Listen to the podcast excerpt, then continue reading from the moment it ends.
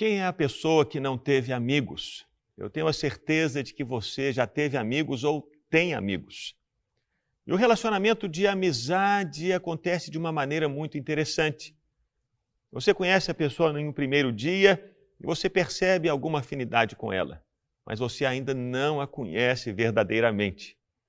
E de repente, com o passar do tempo, à medida em que vocês se relacionam, se encontram, conversam sobre as coisas do coração e da vida, vocês constroem um relacionamento de maior intimidade. E depois de anos, vocês podem dizer um para o outro, dizer para outras pessoas que são amigos. O relacionamento com Deus acontece da mesma maneira.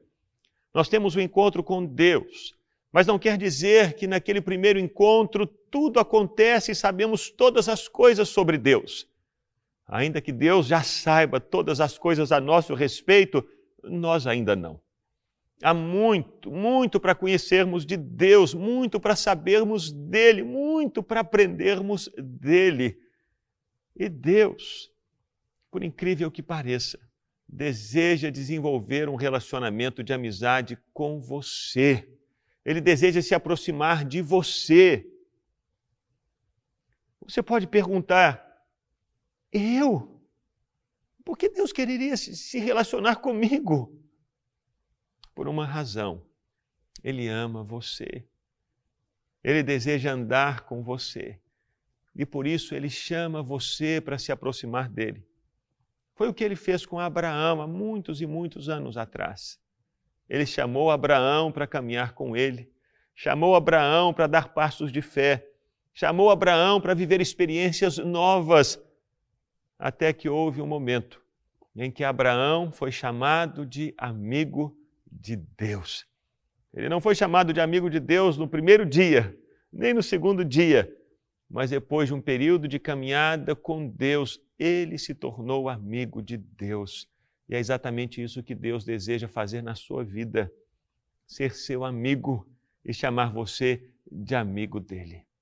Mas para isso, é necessário você mergulhar no conhecimento do Senhor e andar com Ele. Conhecer ao Senhor e prosseguir em conhecê-lo. E é sobre isso que essa canção fala conhecer a Deus e prosseguir em conhecê-lo.